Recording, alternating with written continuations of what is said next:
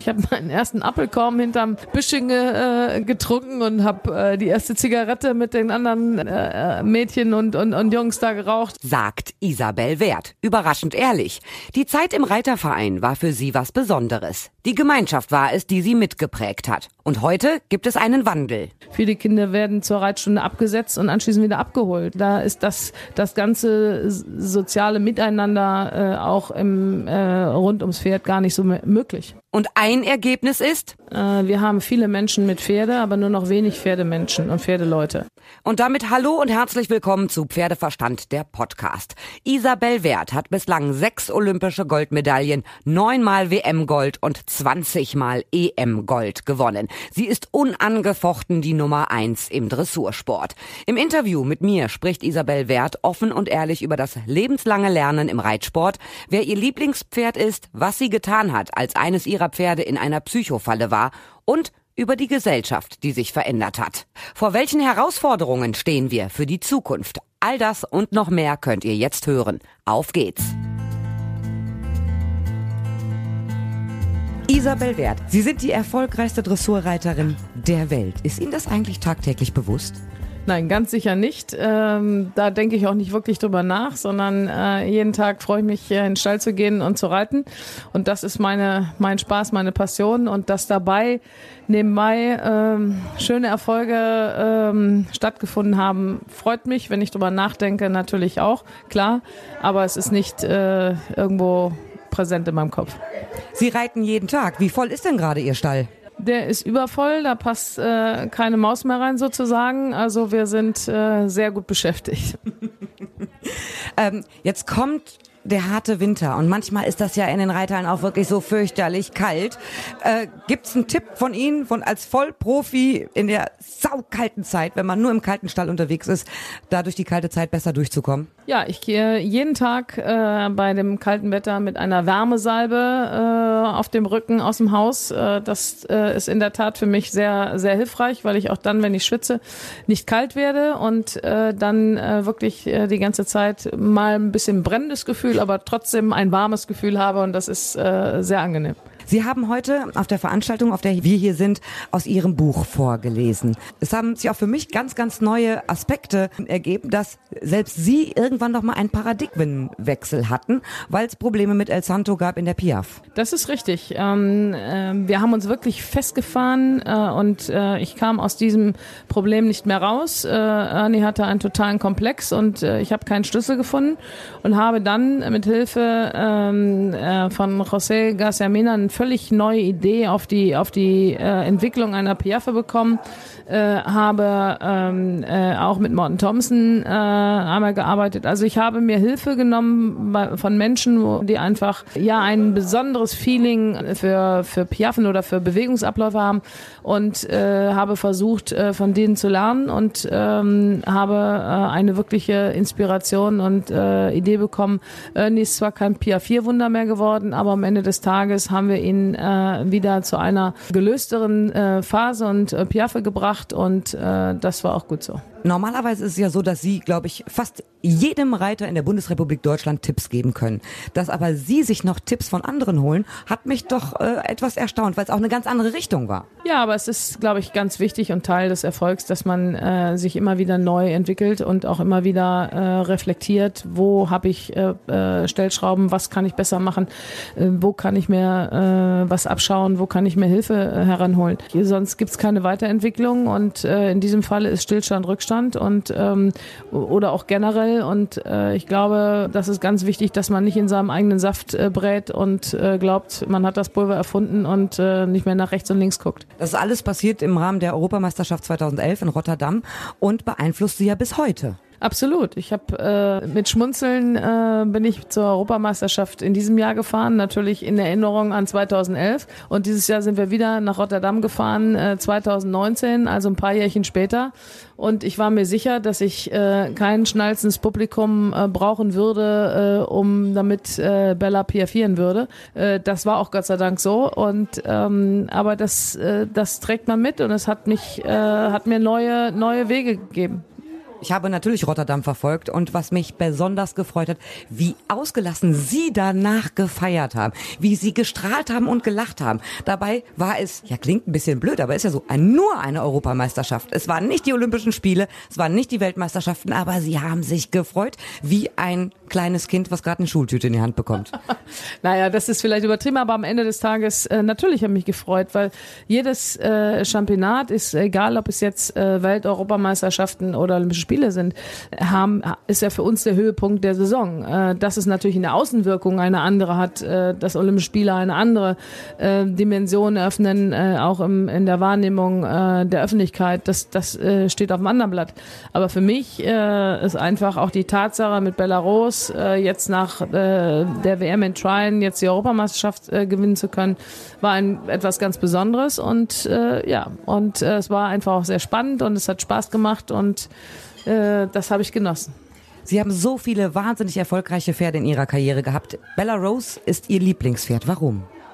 Weil sie alles das vereint, was äh, alle anderen Pferde in einzelnen äh, Spitzenlektionen äh, besonders ausmacht. Ähm, sie bringt äh, wirklich alles in, in sich auf und vereint äh, diese, diese Vorteile und sie ist einfach ein unwahrscheinlich äh, tolles Pferd, ein toller Charakter, das ist einfach ein Schätzchen. Nächstes Jahr geht's nach Tokio. Also im Moment sind die deutschen Dressurreiter ja unschlagbar. Wird doch bestimmt grandios, oder nicht? Ach, das äh, werden wir sehen, wie das äh, wird. Also ich bin weit davon entfernt zu glauben, äh, das Jahr ist gut gelaufen, das geht jetzt so weiter. Ähm, Tokio, jedes Championat äh, hat eigene Gesetze. Tokio hat ganz besondere Wettervoraussetzungen. Das wird kein Spaziergang äh, für alle werden, äh, für Mensch wie für Tier. Und man muss erstmal abwarten, kommen alle durch den Winter, bleiben die Pferde gesund, äh, wie kommen wir dort an, wie sind die Bedingungen dort. Also ähm, qualifizieren, dann geht's weiter vor Ort und dann schauen wir mal, was wir daraus machen können. Sie haben hier heute Abend gesagt, die ganze Tradition in den Reitervereinen, da geht ganz, ganz viel verloren und es ist eine wahnsinnige Herausforderung, das zu bewahren. Also Sie haben auch im Reiterverein angefangen mit Karnevalsreiten und dem ganzen Kram mit Fuchsjagden. Absolut. Ich habe mit meinem kleinen Pony, Fanny, äh, vom Ponyrennen bis zum Karnevalsreiten alles mitgemacht und äh, habe es einfach unheimlich genossen, ähm, in der äh, in der Vereinswelt, in dem in der Gemeinschaft zu sein und ähm, eben auch das soziale Gefüge war einfach schön. Ich habe meinen ersten Apfelkorn hinterm Büsching äh, getrunken und habe äh, die erste Zigarette mit den anderen äh, Mädchen und, und und Jungs da geraucht. Also das äh, so wie äh, wie es heute irgendwo hinterm Supermarkt passiert, waren wir mit unseren Ponys unterwegs und äh, haben einfach eine ganz andere, glaube ich, auch soziale Bindung und äh, Disziplin erlernt durch die Tiere, durch das Pferd. Und, ähm, und wenn ich sehe die Gemeinschaften in, der, äh, in den Reitervereinen, dann ist es doch äh, eine ganz, ganz besondere äh, Atmosphäre, die ich jedem wünsche und äh, gönne, aber leider es nicht mehr so vielen vergönnt ist. Das ist so. Der Reiternachwuchs in Deutschland ist aber auch unheimlich gut aufgestellt, wenn wir gucken im Juniorenbereich, im junge Reiterbereich. Also eigentlich der Dressursport in Deutschland kann sich international sehen lassen. Da müssen wir auch für die Zukunft ja gar keine Sorgen haben. Unabhängig davon natürlich, dass in den Reitervereinen viel von den Traditionen, so bin ich auch groß geworden, Karnevalsreiten, Kostümreiten, Fuchsjagden, dass das ein bisschen verloren geht. Aber auf rein sportlicher Ebene läuft es doch gut. Nein, wir müssen unterscheiden. Erst einmal das Verständnis zum Tier wir haben viele Menschen mit Pferde, aber nur noch wenig Pferdemenschen und Pferdeleute. Äh, das ist etwas, was äh, verloren geht. Die natürliche Beziehung zum, zum Tier. Habe ich überhaupt noch als junger Mensch die Chance, mit einem Tier aufzuwachsen, auf natürliche Art und Weise? Wir haben heute ganz viele Diskussionen im, in den sozialen Medien über Tiere, über die Reiterei. Dürfen wir überhaupt reiten? Es ist die Reiterei als solches nicht schon Tierquälerei? Das sind alles die Herausforderungen der neuen Zeit, der Neuzeit ähm, weil wir eben auch äh, aus der Ländchenreiterei äh, immer mehr äh, an Substanz verlieren. Ähm, auf den Höfen, wo früher äh, geritten wurde oder wo Tiere und Pferde waren, äh, da ist heute eine Biogasanlage und ähm, äh, es, es spielt noch einer Bauer im Zweifel und äh, 20 andere haben den Betrieb aufgegeben. Ähm, es geht nur noch über Größe. Das alles ist äh, eine sehr, sehr bedenkliche und auch für mich beängstigende aufsteigende Entwicklung äh, und ähm, es geht ja nicht um die um, um den Fußballnachwuchs, wo die Kinder in, nach wie vor natürlich in jeden äh, Fußballverein reingehen können, sei es äh, in der Stadt oder auf dem Land. Aber am Ende des Tages, ich glaube auch äh, auch da gibt es ein bisschen Probleme, dass wirklich sich durchbeißen wollen, äh, gewisse vielleicht so, sozialen Aufstieg äh, sich erkämpfen zu wollen. Das äh, wird heute immer weniger, weil eben so viel da ist und ähm, ich sehe äh, nicht das Problem, weniger Talente zu haben, sondern weniger äh, Verständnis rund ums Pferd zu haben, weniger Möglichkeiten diesbezüglich zu haben. Und ich glaube, das ist unsere Herausforderung, sowohl im Breitensport als auch im Spitzensport. Spitzensport hinterher, die, die es durchgesetzt haben. Wir leben davon, dass wir tolle Pferde haben und Top, Top, Top Pferde haben, äh, mit denen wir äh, unseren Sport machen können ähm, und äh, die, die wir, die wir entwickeln und ausbilden können. Ähm, und das ist dann auch natürlich eine Frage äh, von Sponsoren, von Pferdebesitzern, von Ausbildungsfähigkeiten etc. Aber dahin der Unterbau. Das wird äh, schon die Herausforderung sein, äh, dass man äh, da einen, gesund, einen gesunden Unterbau erhält. Also ich kenne es noch zu meiner Zeit, wenn ich damals in die Reitstunde gekommen bin und das äh, Pferdegebiss war dreckig, durfte ich direkt wieder gehen. Eine gewisse Disziplin hat mich enorm geprägt, finde ich enorm wichtig. Stelle ich heute aber auch fest, so eine Disziplin ist gar nicht mehr da, weil die Kinder haben extrem lange Schule und dann muss das teilweise schnell, schnell gehen. Ja, da wird man den Pferden auch nicht gerecht. Ja, das ist so. Wenn die Kinder heute um vier oder fünf aus der Schule kommen, äh, teilweise noch Hausaufgaben haben, wer sollen da noch äh, in Ruhe zum Reiten gehen? Das ist alles. Ich weiß auch gar nicht, wir, wir wir sind ja alle irgendwie nicht, nicht äh, so viel dümmer gewesen früher. Das ganze Schulsystem, es wird ständig behauptet, wir, äh, wir sind hinten an in unserem Schulsystem, aber es wird eigentlich immer länger, immer länger, äh, also zumindest die Schulzeiten. Und ich finde es sehr schade, dass die Kinder teilweise an den Nachmittagen wenig noch unternehmen können. Natürlich ist es auch der Tatsache geschuldet, dass viele Eltern, dass beide Elternteile arbeiten, dass irgendwie so Ganztagsschulen so eine Lösung sind, um eben auch arbeitende Eltern Eltern zu entlasten.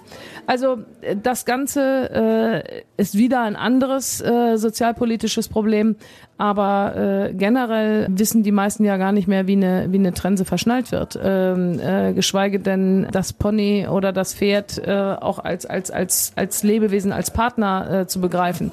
Viele Kinder werden zur Reitstunde abgesetzt und anschließend wieder abgeholt. Das, äh, da ist das, das ganze soziale Miteinander äh, auch im, rund ums Pferd gar nicht so möglich. Und ich finde, es kann nicht oft genug vermittelt werden, dass man Respekt vor dem Tier hat naja, dass äh, der Respekt untereinander, egal ob zum Menschen oder zum Tier, dass der im Laufe der Zeit leidet ähm, und oder gelitten hat, ist in erster Linie meines Erachtens den sozialen Medien zu verdanken.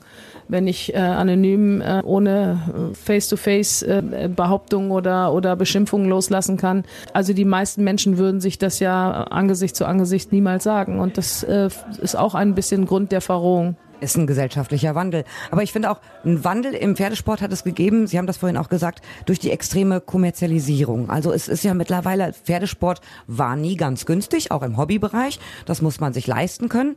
Aber gerade wenn man in den Turniersport einsteigt und je höher man will, es ist ja nicht ganz günstig. Und die Pferdepreise, die Zucht ist besser geworden, die Pferdepreise sind nach oben gegangen.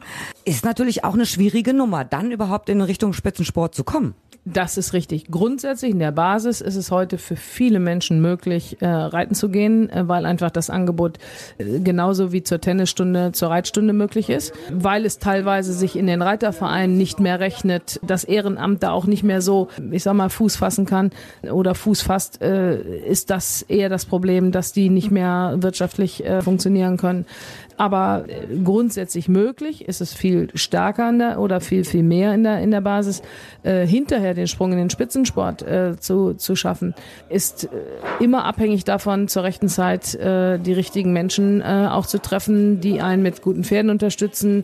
Wer, wer talentiert ist, hat heute allerdings größere Chancen, sich durchzusetzen oder zumindest erstmal auf sich aufmerksam zu machen, wenn er in, in dem ganzen, äh, ich sag mal, Unterstützungs- und äh, Perspektiv äh, System einmal drin ist. Aber ich gebe recht, da muss man erstmal hinkommen und da braucht man äh, gerade beim Pferd eben eine gute Unterstützung des, auch des, des elterlichen Umfeldes. Und wieder die Grundlage, also ich kenne es noch äh, zu meiner Zeit damals, ich habe bei anderen Menschen die Pferdeboxen gemistet und viel wie die Pferde geputzt, sodass ich hinterher mal zehn Minuten auch drauf durfte.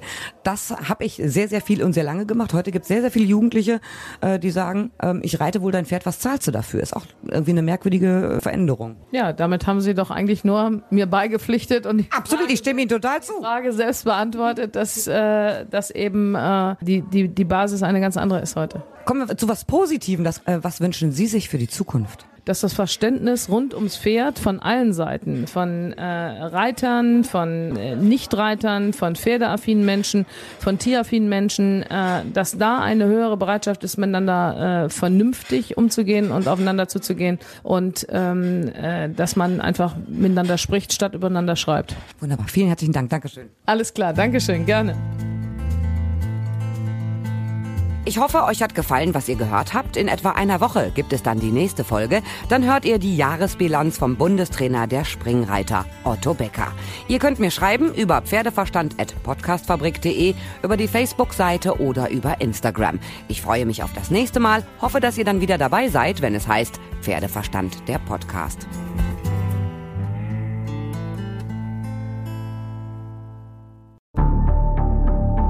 Wie lange kann ein Mörder sein dunkles Geheimnis bewahren? Wann bekommen die Angehörigen Gewissheit und die Opfer Gerechtigkeit? Jedes Jahr werden bei der Polizei rund 100.000 Menschen als vermisst gemeldet. Drei Prozent davon, also 3000 Menschen, bleiben länger als ein Jahr verschwunden. Einige werden nie wieder gesehen. Seit gut drei Jahren arbeitet die Polizei in NRW mit sogenannten Cold Case Units. Das sind Abteilungen, die wirklich nur damit beschäftigt sind, Mordfälle zu bearbeiten, die teilweise seit Jahrzehnten ungeklärt sind. Ich bin Mike Mattis, Radioredakteur und News Anchor und ich spreche mit Ermittlern über diese Fälle. In meinem Podcast Licht ins Dunkel, Cold Cases und ungeklärte Vermisstenfälle von hier beleuchten wir gemeinsam mit Profilern, Staatsanwälten und Mordermittlern Cold Cases und ungeklärte Vermisstenfälle aus ganz Deutschland. Immer in der Hoffnung, dass Angehörige endlich Gewissheit und die Opfer Gerechtigkeit bekommen. Licht ins Dunkel. Cold Cases und ungeklärte Vermisstenfälle von hier. Eine Produktion von Mike Mattis und der Podcastfabrik.